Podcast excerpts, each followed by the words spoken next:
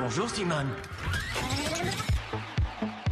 Notre maison brûle et nous regardons ailleurs. Le temps pour eux peut très bien être une dimension physique de plus. A new day is on the horizon. Je ne me vois pas vivre 130 ans sans shopping, sans tabac. Je vous parle de vous, de nous, des années qui viennent. Les années qui viennent vous appartiennent. Rendez-vous dans le futur. Vous voulez dire le passé? Exact. En Futur Simone, l'émission qui propulse ton quotidien dans le futur. Quoi va ressembler ton quotidien dans le futur? La question qu'on se pose tous les mois depuis bientôt trois ans dans Futur Simone, elle est aujourd'hui sur toutes les lèvres, dans tous les esprits. Ça va ressembler à quoi demain? Combien de temps encore à ne pouvoir s'approcher les uns des autres? À s'inquiéter pour nos proches, nos travailleurs, nos aînés, pour nos salaires, nos loyers, nos factures? Combien de temps avant de retrouver la vie dite d'avant? Cette fameuse vie d'avant, on a cessé de la décortiquer au fil de nos émissions pour comprendre mais surtout imaginer comment elle pourrait changer. On a tout fait pour se projeter, pour cuisiner nos invités sur ce qui pousse une société à bouger, à se transformer. Il y avait souvent de bonnes idées, des idéaux, des ambitions, des rêves, des possibilités, mais toujours cette même question qui revenait, qu'est-ce qui peut vraiment provoquer un tel changement? Avec la crise que nous vivons, une rupture s'est opérée. Elle n'est pas de notre fait, mais parce que les gens meurent d'un virus et qu'il nous faut nous protéger et protéger les autres. Seulement, elle doit nous servir et c'est pour ça qu'en Futur Simone a décidé de poursuivre sa mission d'explorer le futur. Et ce, avec d'autant plus de conviction que nous avons l'occasion de nous remettre en question maintenant et de nous projeter dans un après que nous avons le pouvoir de contrôler. Alors ce soir, on va s'intéresser à la question des vêtements. Oui, des vêtements. Dans la vie d'avant, on comptait pas moins de 12 kilos de vêtements par an pour un Européen. En France, on est autour de 8 kilos en moyenne. Selon l'Agence européenne pour l'environnement, la quantité de vêtements achetés dans l'Union européenne a augmenté de 40% entre 96 et 2012. Toujours plus de vêtements qui durent toujours moins longtemps et à des prix toujours moins élevés. Cette situation de surconsommation fait que l'industrie du textile aujourd'hui est cinquième mondiale en termes d'émissions de gaz à effet de serre, presque autant que tout le trafic routier. Pour aborder avec nous cette question, Julia Faure, confondatrice avec Guillaume Declerc de Loom, L-O-O-M, une marque de vêtements dont le credo c'est moins mais mieux. Alors qu'est-ce qui se cache derrière ces discours? Qu'est-ce que les vêtements dits durables et comment changer nos habitudes de consommation des vêtements dans les grandes enseignes dites de fast fashion? Vous allez faire la rencontre d'une femme engagée et dont le discours dépasse largement celui de la mode et de l'industrie textile. Julia Faure appelle à une consommation raisonnée, intelligente, soucieuse de l'environnement et des conditions de travail des personnes qui produisent ces vêtements. Une interview passionnante enregistrée sur Skype cette semaine par nos deux journalistes Nina Schretter et Benjamin Robert. En futur Simone s'habiller, c'est notre 22e émission. Soyez les bienvenus. En futur Simone, l'émission future de Radio Campus Paris.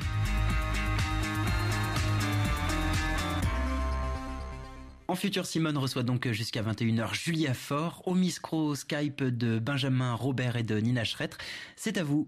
Alors vous écoutez euh, En futur Simone sur euh, Radio Campus Paris. Nous sommes euh, ravis de recevoir aujourd'hui euh, Julia Faure. Bonsoir Julia. Bonsoir.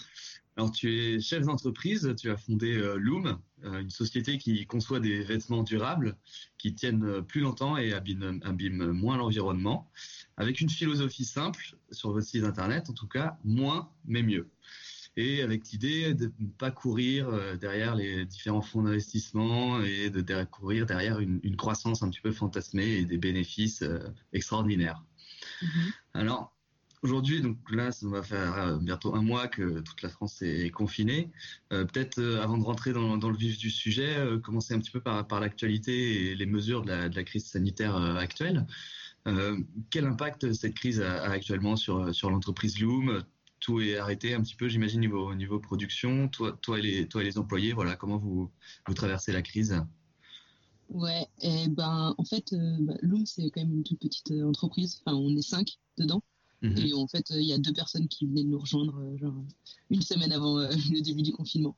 Donc c'est quand même euh, plus c'est petit, plus c'est facile à, manœuvrer en fait hein, une entreprise. Donc euh, nous comment ça nous impacte? Donc on vend des vêtements euh, quasi exclusivement en ligne. Donc t'imagines bien que on pourrait continuer à vendre et euh, continuer à livrer les commandes et tout, mais on a, en fait, on a fait le choix de, bah, de prendre les commandes, mais de pas les, de les livrer après le confinement.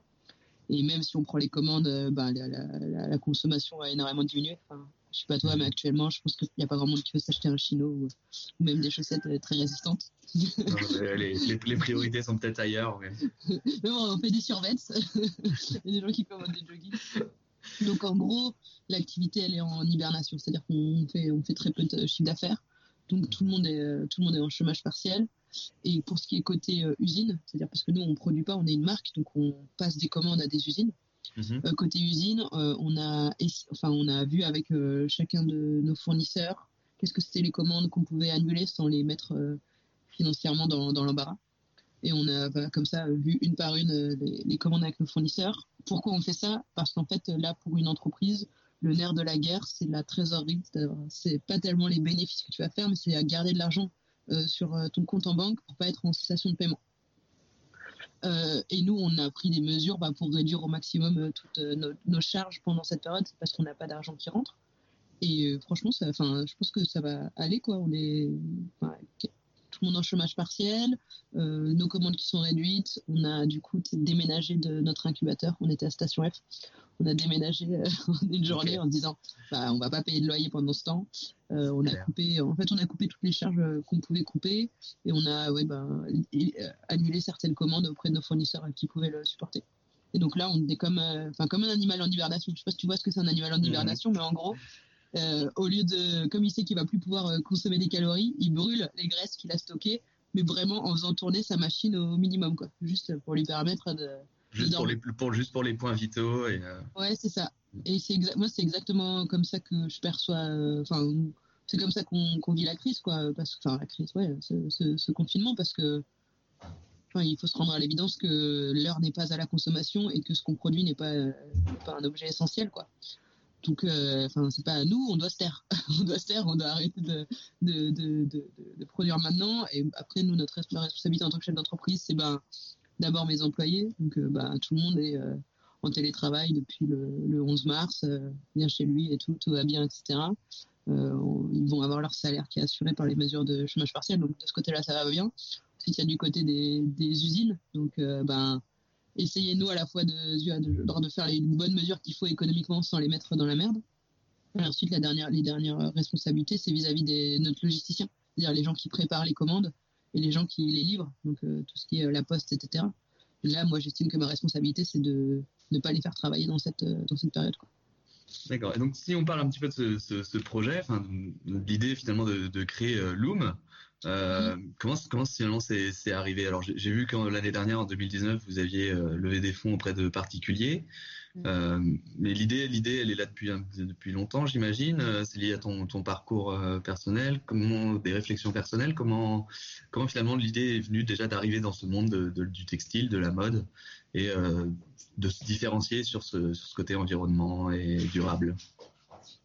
Euh, je sais pas si ça vient tellement de mon parcours. Je pense qu'à la base, c'était avec mon associé euh, Guillaume Declerc. C'est juste qu'on on pensait qu'on avait une bonne idée de business. Mais vraiment, mmh. c'est vraiment parti de là. C'est-à-dire qu'on se trouvait que peu importe l'argent qu'on mettait dans les vêtements qu'on achetait, enfin, il n'y a rien qui nous disait de la qualité qu'on allait trouver après. Tu, vois. tu pouvais mettre 90 balles dans un pull et il pouvait craquer au bout de deux jours. Euh...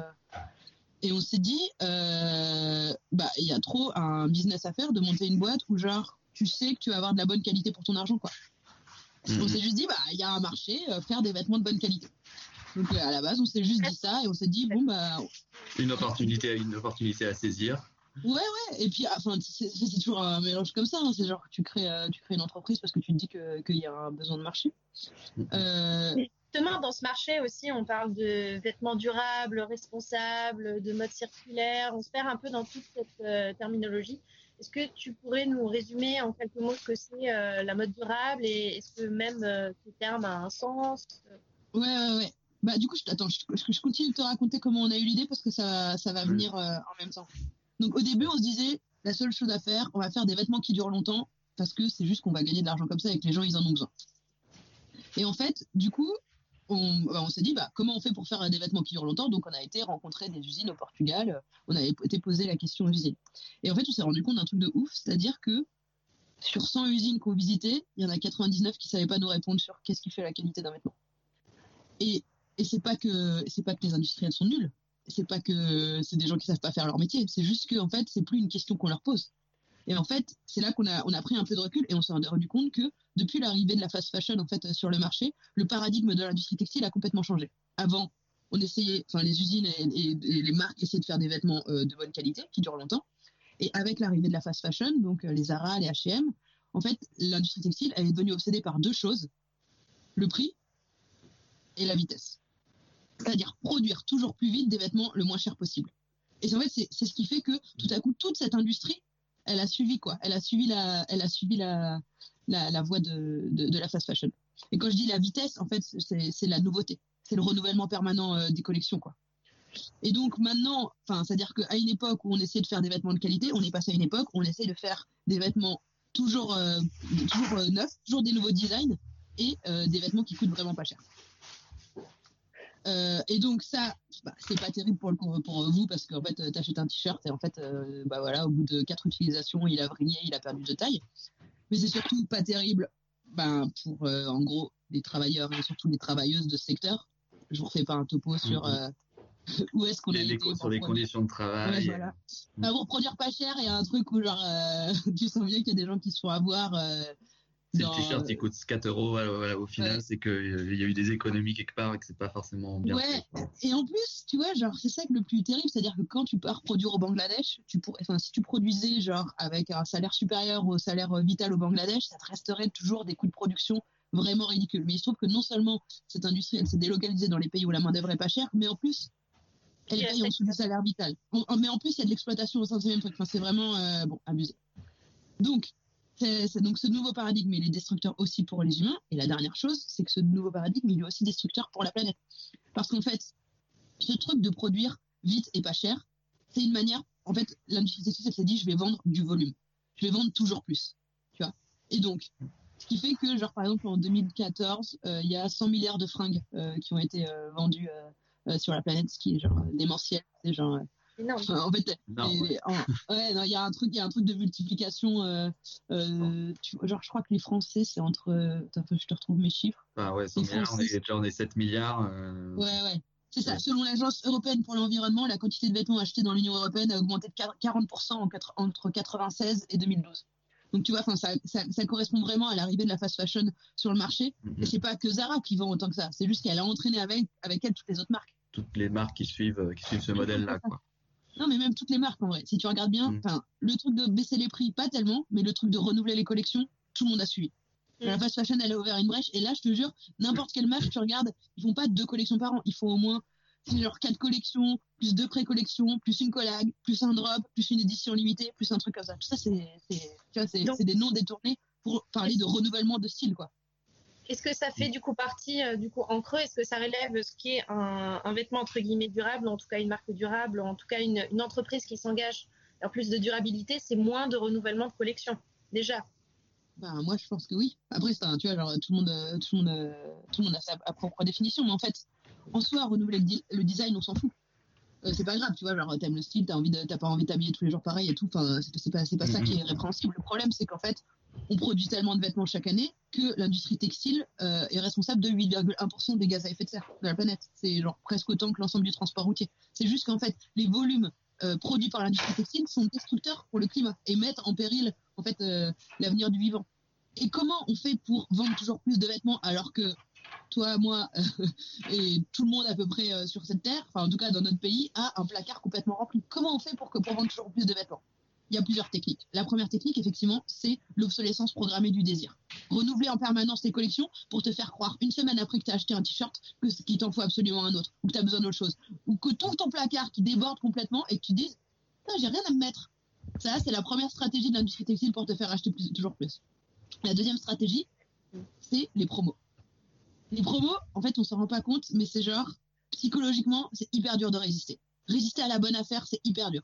Sauf que, en fait. Pas clairement, oui. Sauf que, en fait, genre. Euh, attends, j'avais des chiffres aussi là-dessus. Euh, en 2015, un vêtement sur deux est vendu en promo en France. Ah, Donc tu vois bien que si tu vends un vêtement sur deux en promo, bah, c'est pas de la vraie promo en fait. Mm. À la base, les promos, ça avait été fait pour genre t'avais la collection, enfin en fait t'avais des vêtements qui étaient des vêtements chauds qui étaient produits pour l'hiver et des vêtements plus frais qui étaient produits pour l'été. Et quand t'arrivais à la fin de l'hiver, et bah il fallait bah, éliminer les dernières pièces du magasin pour faire de la place aux nouvelles cultes. Donc tu faisais des, des soldes sur la fin des, enfin tu vois ce qui te restait en magasin, les, les invendus Oui, c'est ça. Puis maintenant, là, acheter, un vêtement euh, entre les ventes privées, les soldes, euh, les Black Friday et tous les autres promos, on a l'impression que de se faire avoir presque quand on achète un vêtement entre Ah, guillemets pot avoir. quoi. Mais, tu te fais avoir, mais en fait, tu te fais avoir que qu'il soit en promo ou qu'il soit plein pot. Enfin, il y a un truc où tu te Ouais. fais avoir. Effectivement, pour qu'on vende un vêtement sur deux en promo, ça veut dire que les entreprises, elles doivent gagner pareil, voire plus. Ça veut dire qu'elles augmentent artificiellement euh, euh, leur, euh, leur prix à côté de ça. Ça veut dire que le reste de l'année, tu payes, euh, tu payes trop cher. Et surtout, enfin, c'est pas, enfin, c'est ça, qui- c'est ça, qui- c'est juste une manière de jouer sur, euh, sur un, sur un de tes biais. Enfin, c'est de la manipulation psychologique, quoi. C'est hyper dur de résister à la bonne affaire. Non, ouais. Donc, ça, c'est le deuxième technique pour. euh, Donc, D'ailleurs, vous, vous ne faites pas de promo d'ailleurs à Loom. non, non, C'est aussi, euh, voilà, c'est une de vos revendications aussi, ne pas faire de promo et d'avoir des prix euh, Bah oui, pour, en fait, pas sur ce biais-là, sur, ce- sur cette corde sensible chez les. Ouais. Bah, pour deux raisons en fait, parce que ben on veut pas inciter les gens à acheter des choses dont ils n'ont pas besoin, donc on renonce à toutes ces manipulations psychologiques. Et la deuxième chose, c'est qu'en fait on n'a pas de renouvellement de collection, on a une seule collection euh, qui vaut toute l'année, donc en fait on n'a pas le besoin d'éliminer euh, les restes de de, de, de nos stocks. Et puis en fait si on en fait si on faisait des promos ou des codes promos et tout, c'est-à-dire qu'on devrait augmenter nos, nos prix à côté quoi. Et nous ce qu'on veut c'est genre euh, bah, c'est un- c'est ce qui revient à ce qu'on avait comme Ouais. idée au début, c'est de faire des vêtements de bonne qualité au bon prix quoi. C'est pas parce que tu viens voir mon site internet, j'ai pas envie que tu achètes maintenant. J'ai pas du tout envie de ça. J'ai envie que tu te dises, si dans 5 ans j'ai besoin d'un t-shirt, j'irai chez Loom. Parce que tu sais que euh, dans mon entreprise, on a mis tous les efforts qu'on pouvait pour que vraiment il y ait le meilleur rapport qualité-éthique. Parce que tu sais que ça va être de la bonne qualité. Parce que tu sais qu'on aura fait le plus gaffe possible sur les impacts environnementaux et tu sais qu'il n'y aura pas de gamines exploitées au Bangladesh qui auront cousu les, coutures de ton t-shirt. Et donc, moi, ce que je joue, c'est sur euh, le, long terme, quoi. Enfin, je, parle à l'intelligence des gens et pas, et pas, à- et je n'essaie pas de les manipuler psychologiquement. Julia Faure, cofondatrice de la marque de vêtements Loom, est l'invitée dans Futur Simone jusqu'à 21h. Vous écoutez Radio Campus Paris, vous avez bien raison, on se retrouve juste après ça. Something there.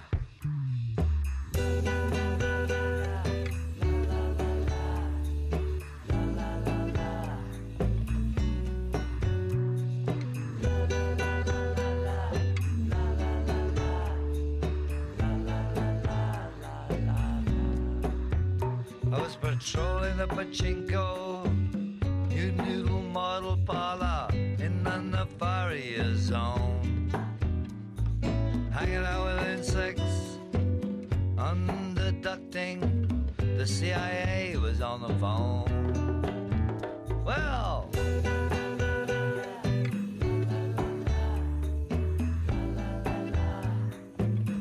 such is life.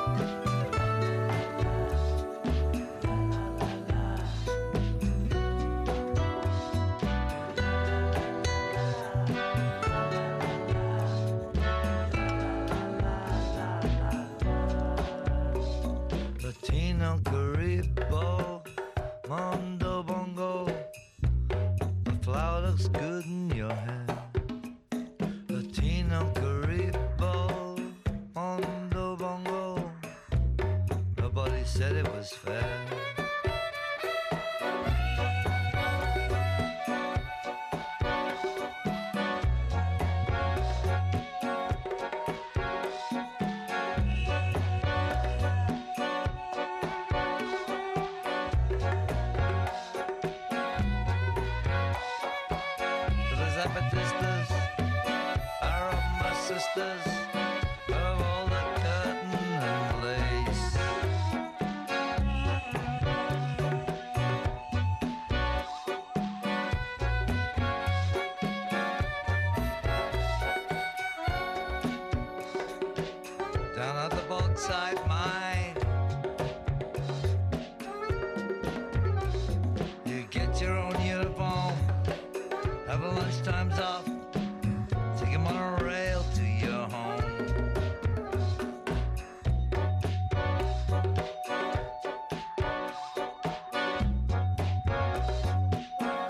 Checkmate, baby.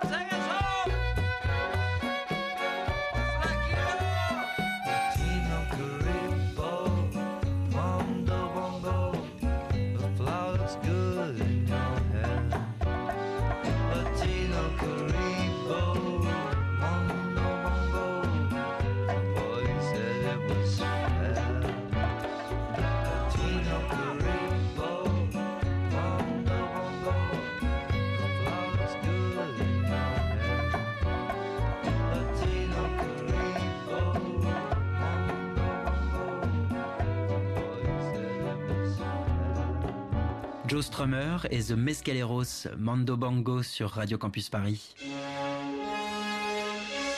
En futur Simone, 20h, 21h sur Radio Campus Paris. On retrouve tout de suite Benjamin et Nina qui sont en compagnie de Julia Faure pour parler du futur de notre consommation de vêtements.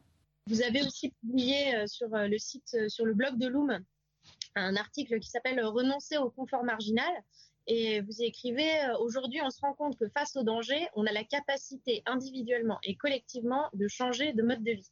Donc, finalement, d'après toi, est-ce que ce confinement, est-ce que euh, cette sortie aussi de confinement peut amener à des changements concrets euh, de consommation et notamment pour ton domaine au niveau de la mode? Euh, euh, ouais, moi j'en suis persuadée. Enfin, je regarde juste individuellement là. Moi, genre, euh, tu sais, d'habitude, euh, je me fais jamais à manger, je suis tout le temps en train de bouffer dehors et tout. Genre là, euh, bah, je cuisine et c'est trop beau ce que je fais, franchement. tu vois, donc il y a un vrai truc. Je sais que bah, je, serais, je serais trop contente que le confinement s'arrête et j'irai courir manger un ramen parce que ça c'est hyper dur à faire. Mais je vais, vais pas avoir le même mode de vie qu'avant, quoi. Enfin, il y a un vrai truc euh, sur, sur cette chose-là.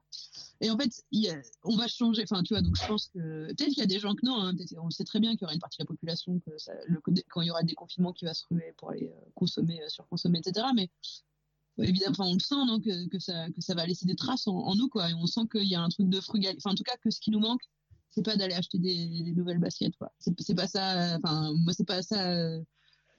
Que j'ai envie de faire. Après, l'autre chose qui va nous forcer à changer, c'est qu'il y a une crise économique en fait qui arrive en même temps. Enfin, on va avoir moins d'argent tous collectivement. Enfin, peut-être pas. Il y a peut-être des mecs qui vont réussir à s'enrichir avec ce truc-là, mais enfin, il va y avoir une Globalement, ça, ça va être la, la majorité, ouais.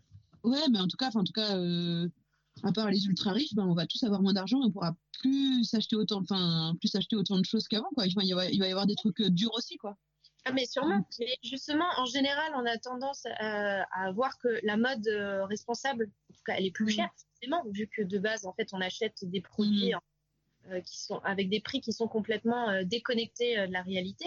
Là, euh, il y a quand même des gens, voilà, qui sont en chômage technique, euh, même à, à Lyon, donc c'est le cas. Euh, on a, on est entré en phase de récession. Effectivement, tu le disais, on ne sait pas, euh, grosso modo, à quelle sauce on va être mangé euh, dans les prochains mois, voire les prochaines années. Vu que la mode responsable en général plus cher. Est-ce que tu penses réellement que les se tourner après vers euh, de la mode euh, durable ou ne continueront ne continueront pas en fait peut-être à acheter moins mais toujours euh, de la mauvaise qualité ou dans des dans des grosses boîtes de prêt-à-porter? Bah, il y aura tout. Il y aura tout. Mais le truc, euh, je sais pas si tu connais ce truc de la théorie de la bascule, qu'il suffit qu'il y ait 10% de la population en fait, Ah oui. genre qui euh, acquiert une idée et en fait ça fait basculer euh, tout le reste. Moi, je Alors, pense C'est quoi cas, ça si on explicite la théorie de la bascule? C'est qu'en gros, c'est qu'en gros pour qu'il y ait un vrai changement, j'espère que je dis pas de la merde parce que Ouais, tu me corrigerais après. Trop tard, lancé. Non, mais en gros, il suffit qu'il y ait 10% de la population qui soit convaincue d'une chose pour que cette chose euh, arrive, quoi. Enfin, qui ait envie d'un changement pour que ce changement arrive. Suffit qu'il y ait 10% de la population qui soit convaincue que ben il faut faire la transition énergétique euh, pour arriver à, ben, à faire la transition, quoi. C'est le principe de la bascule. Et moi, ce que je pense, c'est que cette crise, en tout cas, on- bon, je sais pas si tout le monde le comprend bien, mais elle est intimement liée à la crise écologique et surtout, ce n'est qu'un aperçu de ce qui, des autres crises euh, qu'on risque de vivre euh, ben, euh, en conséquence de la crise écologique qu'on vit actuellement. Et ça, je pense que je pense que ce qu'elle fait, c'est vraiment faire basculer cette prise de conscience. On se rend compte à quel point c'est présent, on se rend compte à quel point ça va être dur, et on se rend compte à quel point bah, ça vaut le coup de, se battre pour, euh, euh, pour changer ça, quoi. Donc, euh, est-ce que les gens après iront acheter de la mode durable et tout? Bah moi je pense, je pense qu'ils, je achèteront moins et mieux, ouais. Je pense que oui, ils arrêteront. Enfin, pas tous, mais je pense qu'il y aura euh, bah, ces 10% de la population, voire plus, qui se dira un, j'ai pas besoin d'autant de fringues, ou j'ai pas besoin d'autant d'objets, et deux, quand je consomme, je vais consommer dans des structures bah, qui vont dans le sens d'une société qui est euh, protectrice de l'environnement, quoi. Et est-ce que tu penses justement que euh, là, avec euh, le confinement aussi, les entreprises, les grosses marques, les grosses boîtes de prêt-à-porter ou même de luxe, de l'industrie Mhm. textile, vont changer aussi, elles, leur, leur offre pour arriver à un modèle un petit peu plus, un petit peu plus responsable? Est-ce que tu penses que ça peut changer? Et ben en fait, elles y C'est sont déjà changé peut-être. en fait, c'est hyper drôle parce que elles pourraient le faire, tu vois, genre en se disant ah bah c'est une nouvelle trend du marché, je vais faire ça, ou elles pourraient le faire parce qu'elles ont tout à coup une prise de conscience, euh, tu vois, genre elles ont vu la lumière, elles se disent ok maintenant je vais pour le bien quoi. Mais avant tout, elles sont obligées de le faire. Déjà parce que il y a un truc de réorientation des investissements. Enfin tu vois, toutes ces boîtes elles sont quand même perfusées à l'argent et tout. L'argent avant il se dirigeait vers les boîtes qui arrivaient à faire de l'hypercroissance, c'est-à-dire euh, euh, grandir très vite. Mais du coup, ça, ça se fait euh, en, en- en cramant de la trésorerie, en cramant du crash. Sauf que là, on voit bien que les boîtes qui vont survivre, c'est les boîtes qui ont de la trésorerie. Donc là, les investissements, ils vont se rediriger vers de- des boîtes qui font de l'hypercroissance vers des boîtes résilientes. En gros, des PME, tu vois, genre euh, des boîtes qui sont stables dans le temps, des boîtes, euh, des boîtes, enfin tu vois, genre ah, c'est un autre modèle qu'on va qu'on va encourager quoi. Deuxième chose, c'est toutes les marques qui renouvellent en permanence leur collection, elles sont graves dans la merde. là. Parce que là, là, elles ont toutes produit leur collection été qui devait arriver en magasin. Euh, le déconfinement, il va arriver genre, euh, on sait pas trop, mai-juin, c'est-à-dire que c'est le moment des soldes. C'est-à-dire qu'elles n'ont pas eu le temps de vendre euh, leur collection, que déjà elles doivent le solder. Du coup, elles se rendent compte que leur renouvellement de leur collection, il est complètement pété. Deuxième chose, elles se rendent compte que les soldes, c'est la cata là, parce qu'elles vont le vendre en solde alors qu'elles n'ont pas encore eu le vendre. Donc Ouais, elles ils ont même demandé à repousser les soldes un petit peu. T'imagines ce paradigme C'est-à-dire que c'est- on était quand même dans une industrie qui demandait toujours plus de soldes, toujours mon truc. Là, elle demande pas de soldes cette année. Deux- troisième chose, c'est annulation des, des Fashion Week et défilés. C'est vraiment, je te jure, enfin, genre, il n'y a jamais eu ça. Et là, il y a même Armani qui a décidé qu'il reportait sa collection d'une saison en disant c'est absurde, la mode, ça va trop vite. Enfin, tu vois, genre, c'est quand même, c'est, c'est ouf.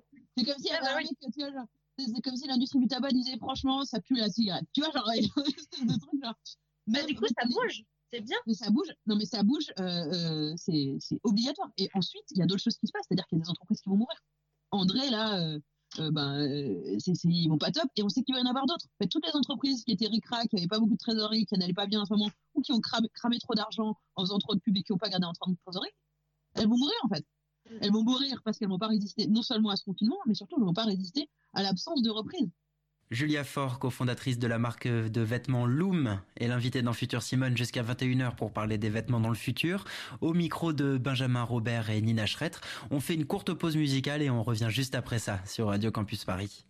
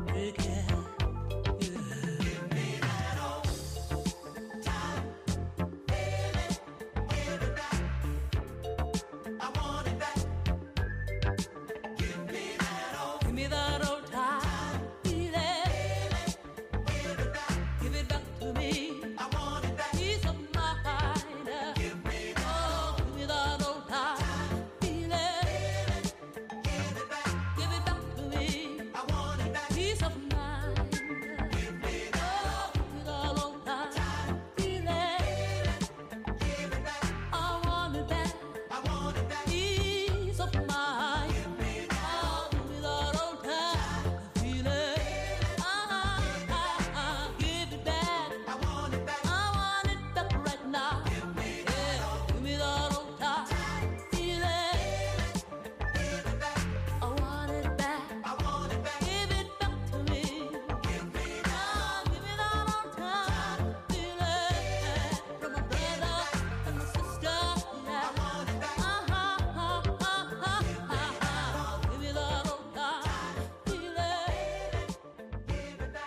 L'État Mboulou chante Nomalizo sur Radio Campus Paris.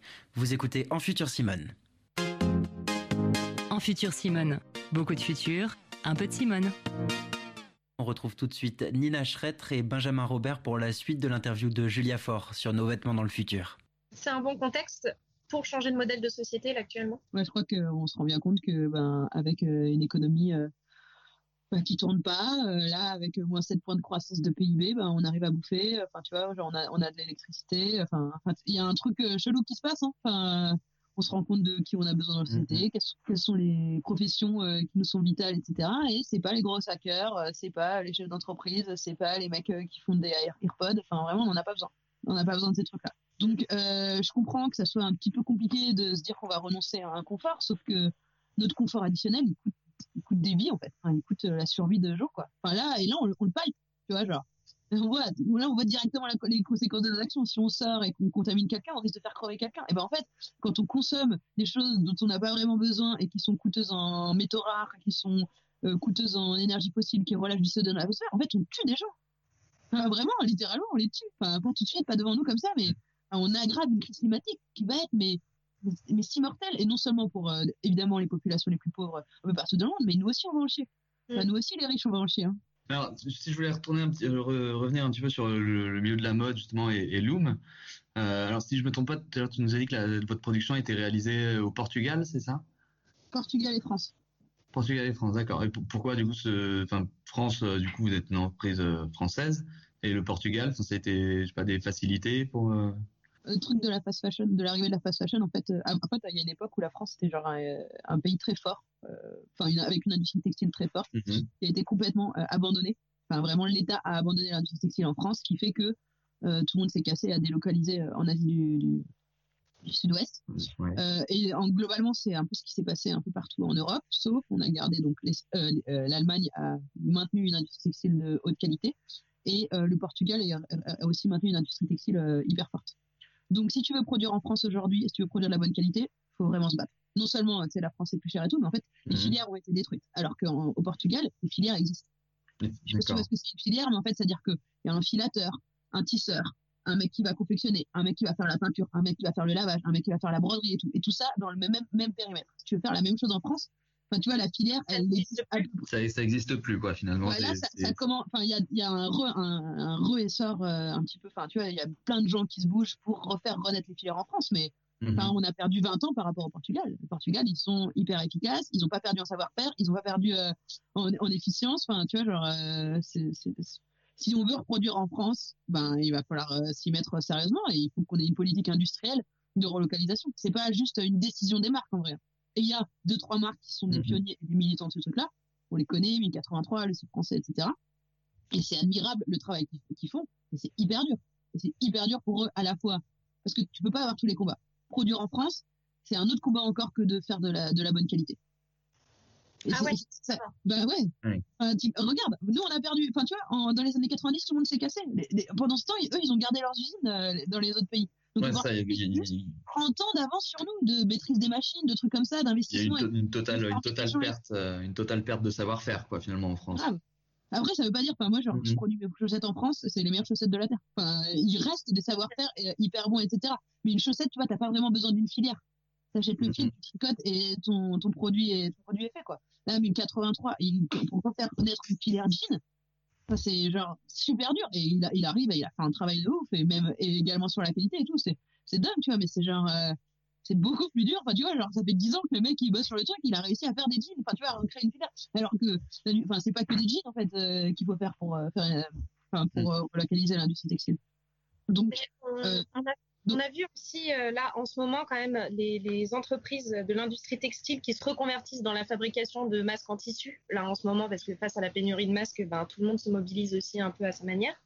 Et à ton avis, il y a eu, enfin, il y a eu quand même énormément d'articles dans toutes les régions. Tu voyais plein de petites entreprises se lancer là-dedans. Est-ce que cette euh, médiatisation euh, un peu inattendue peut aussi relancer euh, justement cette filière et aussi redorer un petit peu euh, le blason de l'industrie textile en France et aussi de faire prendre conscience qu'il nous reste des industries, des entreprises de textile en France et euh, bah, pour les consommateurs peut-être de les choisir, en tout cas de les soutenir.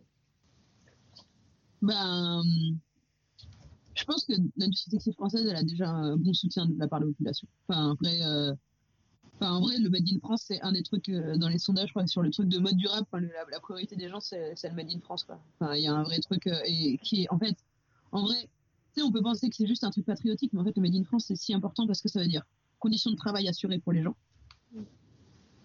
Ça veut dire euh, maintien, tu vois, d'un écosystème local, etc. Donc ça bénéficie à tout le monde, tu vois. Enfin, si t'as de l'emploi, enfin, si t'as des gens qui euh, produisent des slips en France, eh ben, ils vont aussi consommer dans la boulangerie. Enfin, tu vois, c'est un truc d'écosystème. Et surtout, en termes de normes environnementales, la France, on est au top.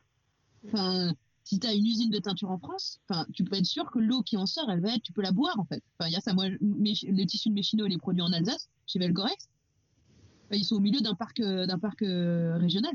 Donc, enfin, vraiment, il y a un truc de genre euh, contrôle environnemental en France qui est au top. Enfin, genre, je pense, qu'on- je pense peut-être que la Suisse sont encore au-dessus, mais genre en Europe, c'est incroyable. Donc, le Made in France, c'est vraiment extrêmement, euh, enfin, extrêmement pertinent. Sans compter le fait que, bah, en fait, si c'est produit dans un atelier à 200 mètres de chez toi, je peux te dire qu'il n'arrive pas les mêmes merdes que, tu sais, genre, euh, quand tu vas produire hyper loin et tu sais pas ce qui se passe, etc. Enfin, le truc de réduire la distance force aussi à prendre la responsabilité. Une manière, en fait, de, de faire en sorte que les, les industries deviennent inhumaines, et tu vois, et, et froides et glaciales comme ça, c'est d'avoir complètement séparé la prise de décision de, euh, de la production.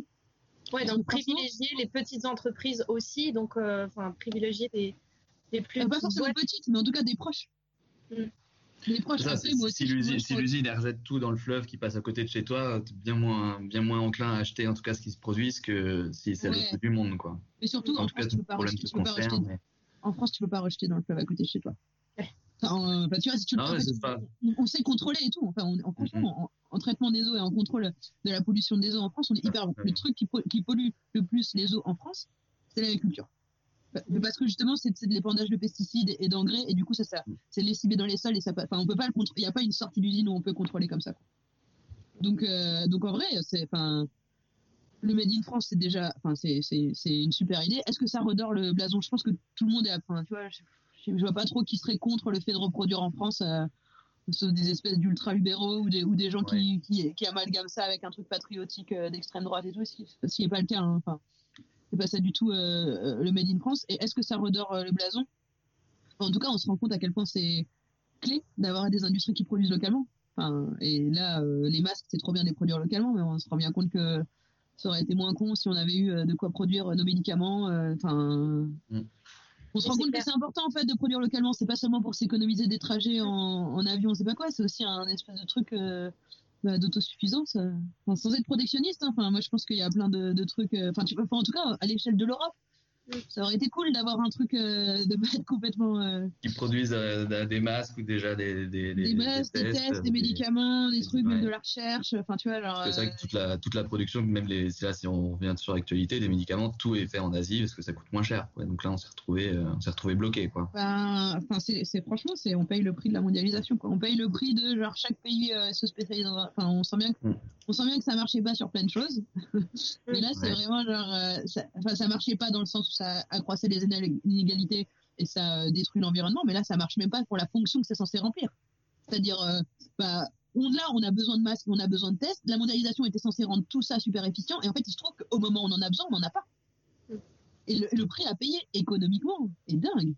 Enfin, tu vois, alors, si t'es un néolibéral de ouf et que tu te dis, putain, la mondialisation, c'est vraiment ce qu'il y a de mieux, alors là, tu dois te dire, merde, Bah là, tu, C'était quelques remis- une petite remise en question, en tout cas. le seul truc qui t'intéresse, c'est la croissance d'entreprise et tout le truc, tu dois te dire, putain, il faut que je relocalise à mort pour plus jamais que le pays soit arrêté comme ça.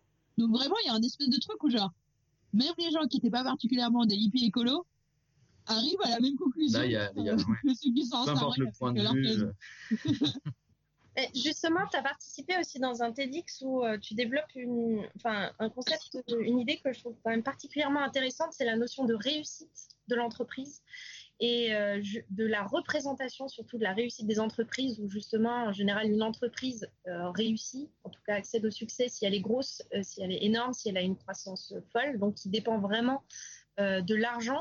Et là, on parle de relocalisation, aussi de petites entreprises euh, proches. euh, et là, dans ton TEDx, tu, disais qu'il faudrait en fait mieux étudier dans les écoles de commerce, genre euh, le business de la petite boulangerie du coin, etc.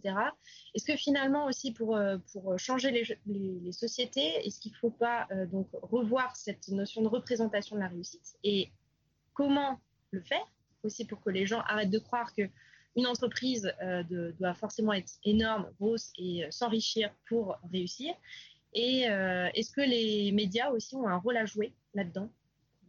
Oui, grave. Enfin, en fait, tout ce truc de, la course à la croissance, tout ce mythe de la croissance et tout, ça vient, ça vient juste d'une question de représentation. Parce que ça, n'apporte, enfin, tu vois, genre, avoir une énorme entreprise, ça n'apporte pas plus de valeur que d'en avoir, tu vois, genre, une centaine, en fait. Enfin, au contraire, c'est c'est- destructeur, en fait, les monopoles. Enfin, même ça, même, euh, même les théories euh, économiques sont toutes d'accord sur le fait que le monopole, c'est destructeur.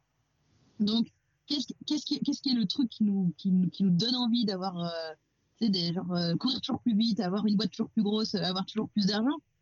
C'est pas, enfin, tu vois, genre, avoir toujours plus d'argent, vraiment, on sait qu'à partir de 70 000 euros par an, putain, ton niveau de bonheur, il augmente plus. Enfin, tu vois, alors t'es déjà au max. Donc, déjà, enfin, déjà, c'est pas, pas une question. Donc, le seul truc qui nous pousse à, à, à, à vouloir faire des boîtes toujours plus grosses, c'est le statut social qui va avec. C'est que, en fait, tu obtiens la Légion d'honneur seulement si t'as une boîte euh, d'une certaine taille, quoi. Donc, euh, comment, comment d'où tu vient ce truc-là? dans la Bah, tête des fait, gens? Ouais, en fait, tu dois changer la représentation de la réussite. Enfin, moi, il y a un truc où, genre, je pense que. Enfin, je sais pas vous, mais moi, je vois des gens en 4x4, maintenant, je suis là. pff, Tu vois, où je vois des mecs avec. tu sais, Ouais, des, des- Ouais, moi, je vois Surtout, quelqu'un en surtout en plein cœur de Paris. Non, moi, je vois quelqu'un en, Lam- en Lamborghini. En fait, c'est juste que moi, tous les signes extérieurs de, euh, de, de, de, de richesse, surcroissance et de surrichesse et tout, ça ne m'inspire aucune, ad- aucune admiration. Donc, c'est aussi un truc de changer. euh, à partir du moment où, genre, t'auras honte d'avoir une Rolex, bah, tu vois, il y aura un truc aussi à partir du À moment 50 où, ans, genre, pas ta Rolex. Ouais, ou genre, ouais, ta genre, transition, ben, quoi. Non, mais c'est ça. Mais en fait, il faut que ça soit, et ça soit pas, seulement au niveau du peuple, en fait. Il faut que ça soit, enfin, tu vois, genre, effectivement, il faut que les médias, euh, bah, arrêtent de glo, enfin, tu vois, genre, le traitement de Carlos Ghosn, il y a un truc chelou. Pourquoi on a, on a, pourquoi les médias sont aussi sympas avec nous? Pour une autre raison? Enfin, tu vois, c'est juste parce que c'est un mec qui a la tête d'un truc énorme, quoi. Donc, effectivement, les médias, ils doivent, on- enfin, doivent arrêter de, de glorifier ce truc de réussite égale gros, euh, gros, gros plein d'argent, tu vois. Mais aussi, enfin, les récompenses officielles. Enfin, tu vois, genre, quand on donne une légion d'honneur, quand on veut euh, féliciter euh, particulièrement une entreprise, quand on veut la soutenir et tout, ça peut pas être euh, plus elle est grosse, plus, plus on les récompense quoi. Et après, enfin après il y a et tout ce truc de changement de représentation, euh, bah il va, il va découler. Enfin tu vois, il va pour le coup il va ruisseler. Enfin, à partir du moment, à partir du moment où genre t'as une Ferrari, les gens te crachent dessus, je peux te dire Ouais, que tu seras là. bah, Je veux un vélo. Bien sûr.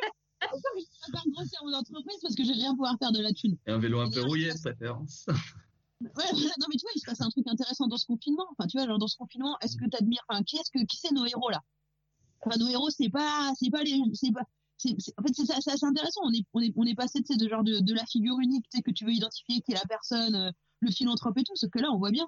Les héros, c'est genre les entreprises qui, euh, qui réorientent leur production pour faire des masques plutôt de faire des trucs, mais c'est surtout, bah, genre, les infirmières qui vont quand même bosser, euh, les médecins qui vont froncer un truc comme ça et tout. Enfin, enfin, si tu, tu vois, genre, là, la réussite, c'est pas du tout le truc de la taille. Enfin, et au contraire, tu vois, il y a un truc un peu indécent euh, chez les mecs qui ont leur maison secondaire euh, et leur de 4x4 et qui continuent à se baigner dans leur piscine. C'est pas eux nos héros. C'est enfin, moi j'ai pas envie de ressembler à ces personnes-là. Et d'ailleurs, il y a un truc inté- assez intéressant sur euh, la naissance de vocation dans le dans le milieu médical qui a créé cette crise. Enfin, genre, euh, moi j'ai envie d'aider quoi. Enfin, et j'avoue, enfin, genre euh, un chef d'entreprise ça sert à rien. On a besoin de soignants. Ouais, puis, ben, là, c'est euh, vraiment le, le métier qui est central en plus dans cette, euh, dans cette crise-là. Quoi. Donc, euh, et même le truc au cœur du, au enfin, tu- cœur du, les caissières, les, les éboueurs qui continuent de faire leur tournée pour qu'on puisse continuer finalement à habiter chez nous comme, euh, comme on, en- on est reconnaissant en tout cas. Et en tout cas, et ce qui se passe, c'est qu'il y a un changement de. Enfin, il y a un truc où, genre, là, tu sors dans la rue et tu dis je suis caissière. Bah, il y a quelque chose qui a changé dans le regard des gens sur qu'est-ce que ça veut dire et qu'est-ce que c'est le, le bénéfice social que tu veux en tirer. Mm. Donc, Quelqu'un, euh, une personne qui prend des risques, qui est exposée en tout cas. Donc, Ouais. euh, ouais. Non, mais du coup, je, pense qu'il faut, Changement de changer. paradigme.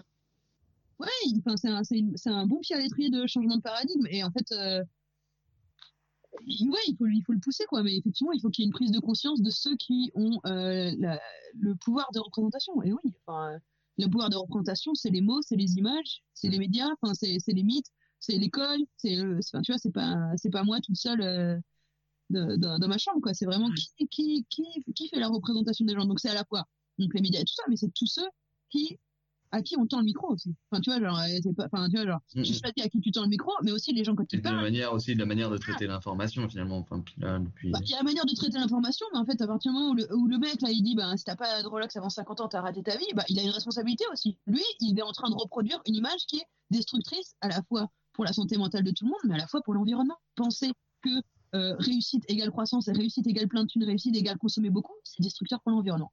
C'est à cause de penser comme ça qu'on est actuellement dans cette crise écologique. Super, bah merci beaucoup euh, en tout cas Julia Fort d'avoir accepté euh, l'invitation et d'avoir participé à cette émission dans Futur Mode euh, sur la mode en pleine crise sanitaire. On le rappelle, vous êtes donc fondatrice de Loom qui produit des vêtements durables. Euh, bon courage pour la pour la suite du, du confinement en tout cas, puis tous nos vœux de réussite euh, pour la suite avec Loom. Et quand Merci, même, et quand même aussi, est-ce que vous avez un, est-ce que tu as un dernier message à adresser aux auditeurs, un message pour les auditeurs et une musique aussi que tu souhaiterais euh, partager avec nous? Ouais, il y a un message que je veux passer parce que je sais que tout le monde se pose la question de ce qui va se passer euh, à la sortie de, de, de ce confinement.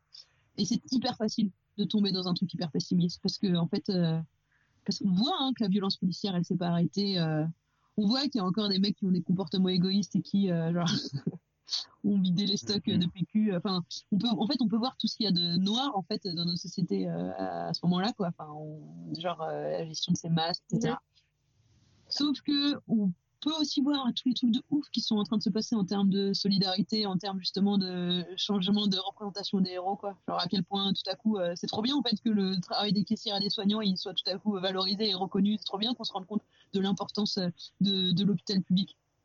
Et du coup, en fait, ça va complètement changer. euh, Enfin, l'avenir peut complètement changer en fonction de comment on sortira de cette crise. Si on se dit tout est foutu, ben franchement, il y a moyen que ça soit foutu parce que si on dit que c'est foutu, c'est ça nous donne nous individuellement des raisons de pas changer, de pas agir et de dire bah, on s'en fout de manière c'est foutu, je continue à prendre l'avion, etc. Mais surtout, ça laisse la place au discours euh, de ceux qui pensent que c'est foutu. Ça veut dire que euh, c'est performatif en fait. Si on laisse le discours de c'est foutu ou euh, celui de on va pas retourner au Moyen Âge, on va quand même pas changer notre niveau de vie après la crise ou ce qu'il faut de manière c'est relancer la croissance et tout, c'est ce discours-là qui va gagner, il y a aucun doute. Alors qu'en fait, si, c'est pour ça que ça- tout, tout peut changer en fonction de qu'est-ce que c'est notre intention. Si on se dit que non, enfin, tu vois, genre, le futur, il est pas du tout encore écrit. Donc ça, tout va dépendre en fait de nos énergies individuelles. Si on se dit que non, c'est pas foutu, putain. Ça, c'est le, c'est, une mise en garde qui nous a été faite, crise du coronavirus, et c'est genre, tu vois, genre notre réveil pour que genre vraiment on laisse plus les choses se passer comme avant, pour qu'on s'oppose en fait à cette société de l'hypercroissance, à cette glorifi- à cette glorification de l'argent, etc. Pour qu'on s'oppose à cette société de en deux mots, c'est on Franchement, le meilleur, le- en fait, franchement, si tu regardes la situation actuelle, le meilleur remède à la dépression, c'est l'action. En fait, si si t'agis pas sur vers une société vers- qui, qui fait à la fois une transition écologique et qui va vers plus de justice sociale, c'est évident que, que tu sombres dans la dépression. Enfin, c'est impossible autrement. C'est évidemment que tu, c'est évident que tu te dis, je ferai pas d'enfant, je vais rester chez moi, je vais me mettre un bunker, je, je vais acheter une maison en Normandie. C'est évident que tu fais ça. La meilleure remède, Bah, la seule manière d'avoir une, d'avoir une autre, d'avoir une autre société, bah, c'est que, enfin, tu vois, genre que toutes les énergies disponibles euh, s'y mettent quoi. Bien. Et une musique sinon? Oui, euh, j'ai choisi euh, euh, Marin, amant, ami de Jacques Demy dans Les Demoiselles de Rochefort. Les marins sont bien plus marrants que tous les forains réunis. Les marins font de mauvais maris. Mais les marins font de bons amants. Marin, ami, amant ou mari, les marins sont toujours absents. Le hasard qui fait d'habitude si bien les choses se tromper en semant des roses fanées au cœur de nos deux solitudes. En semant des roses fanées au cœur de nos deux solitudes. Si les roses de notre amour ne fleurissent plus qu'en épines, et si tu préfères l'algue marine, cela ne vaut pas même un discours. Veux-tu pour ça que je t'assassine, ou veux-tu que je meure d'amour? Tu avais tout pour me séduire, le nez, la bouche, le front, les cheveux.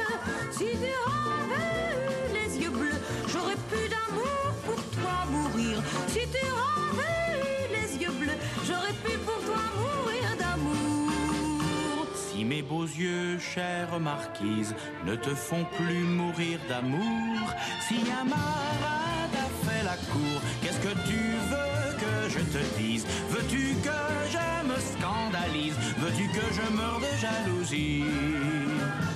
Il ne faut pas que tu m'en veuilles, ou je vais me mettre à pleurer.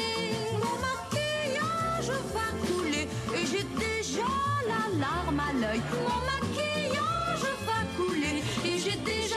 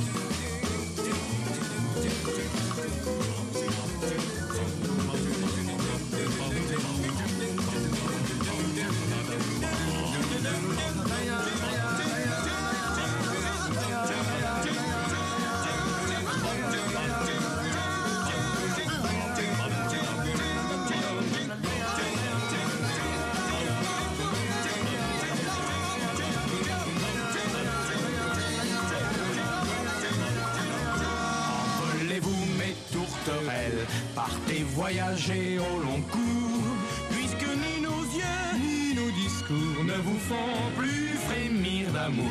Envolez-vous mes toutes belles, bon voyage et belles amours.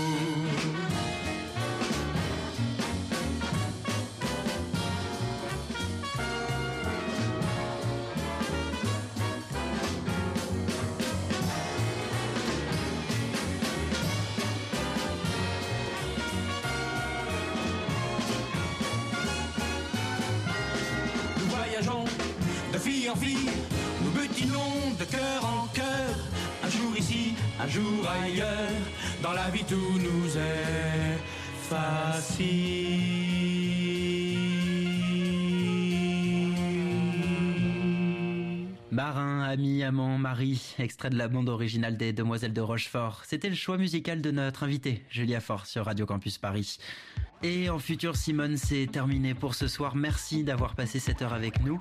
Merci surtout à Julia Fort, cofondatrice de la marque de vêtements Loom, d'avoir été avec nous. Et merci aux journalistes Benjamin Robert et Nina Schretter de l'avoir interviewé.